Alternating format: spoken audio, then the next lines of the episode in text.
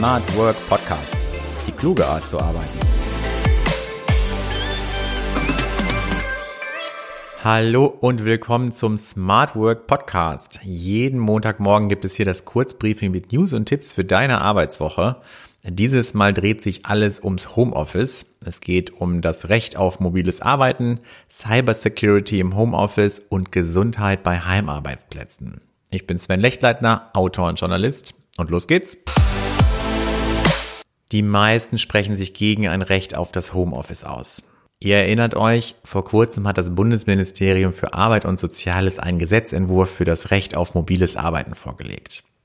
24 Tage pro Jahr Homeoffice sind darin vorgesehen, überall dort, wo es möglich ist. Allerdings stoßen diese Pläne auch auf Kritik, wie eine repräsentative Befragung von mehr als 1000 Personen in Deutschland im Auftrag des Digitalverbands Bitkom zeigt. Demnach würde die Mehrheit, um genau zu sein 56 Prozent, einen gesetzlichen Rechtsanspruch auf das Homeoffice, so wie er aktuell diskutiert wird, nicht begrüßen. Hingegen sprechen sich 40 Prozent positiv aus. Vor allem sehen die Generationen das Vorhaben sehr unterschiedlich. So finden die 16 bis 29-Jährigen mit 51 Prozent die Idee mehrheitlich gut, wobei die Altersgruppen ab 30 Jahre das Vorhaben mit 58 Prozent eher ablehnen. Ein Grund, viele befürchten eine Zweiklassengesellschaft unter Beschäftigten. Arbeiten von zu Hause aus ist auch das Stichwort dieser News. Um die Cybersicherheit im Homeoffice ist es nicht gut bestellt. So haben 63 Prozent der Beschäftigten von ihrem Unternehmen keine Schulung für sicheres Remote-Arbeiten erhalten. Das ist das Ergebnis einer internationalen Untersuchung von Mimecast unter rund 1100 Angestellten in Unternehmen mit mehr als 100 Mitarbeitern. Ebenso geben 30 Prozent der Befragten hierzulande an, dass es keine Vorgaben von Unternehmensseite zur persönlichen Nutzung von firmeneigenen Geräten gibt oder dass sie sich dessen nicht sicher sind. Folglich ist es kein Wunder, dass 43 Prozent der Befragten ihre privaten Mails über Firmengeräte abrufen. Knapp ein Drittel nutzt die Firmengeräte auch für Überweisungen, die Abfrage des Kontostands oder um mit Aktien zu handeln. Immerhin knapp 10 Prozent nutzen die Geräte sogar für Online-Dating per App, also für Tinder und Co. Beschäftigte bemängeln Ausstattung im Homeoffice. Das ist das Ergebnis einer repräsentativen Online-Umfrage unter 500 Teilnehmern von LEDVANCE.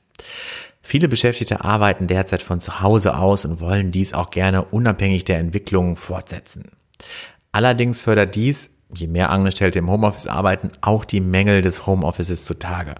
Fast drei Viertel wünschen sich eine Ausstattung, die ihren gesundheitlichen Bedürfnissen ja entspricht oder diese besser berücksichtigt. Besonders jüngere Beschäftigte klagen über negative Auswirkungen wie Müdigkeit und Stress. 40 Prozent aller Befragten glauben zudem, dass mit einer besseren Ausstattung zu Hause sie produktiver wären. Notebook und Internetzugang gelten als Grundvoraussetzung für das Homeoffice. Allerdings bewerten die Teilnehmer der Studie ihre Arbeitsplatzbeleuchtung als nur wenig zufriedenstellend. Und zum Abschluss eines jeden Kurzbriefings gibt es einen Tipp, der deine Arbeitswoche besser machen soll. Dieses Mal anlässlich der letzten News Ausstattung mit dem Chef besprechen. Bei mobiler Arbeit ist eine klassische Ausstattung eines Arbeitsplatzes in den eigenen vier Wänden nicht vorgesehen. Dies ist in der Regel bei Telearbeit, also dem richtigen Homeoffice, anders. Wenn du also mobil arbeitest, kann gerade die Dauerarbeit am Laptop ohne entsprechendes Licht oder Monitor auf Augenhöhe zur Belastung werden. Deshalb mein Tipp, sprich mit deinem Chef.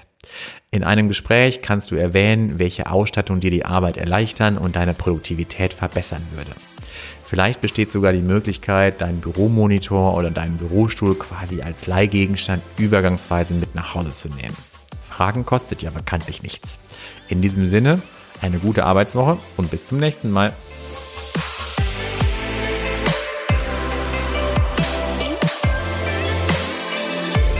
Öffne auch die Links in den Show Notes. Melde dich zu meinem Newsletter an und bleibe in Sachen Smart Work immer auf dem Laufenden.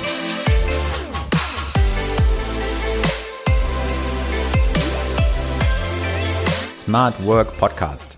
Die kluge Art zu arbeiten.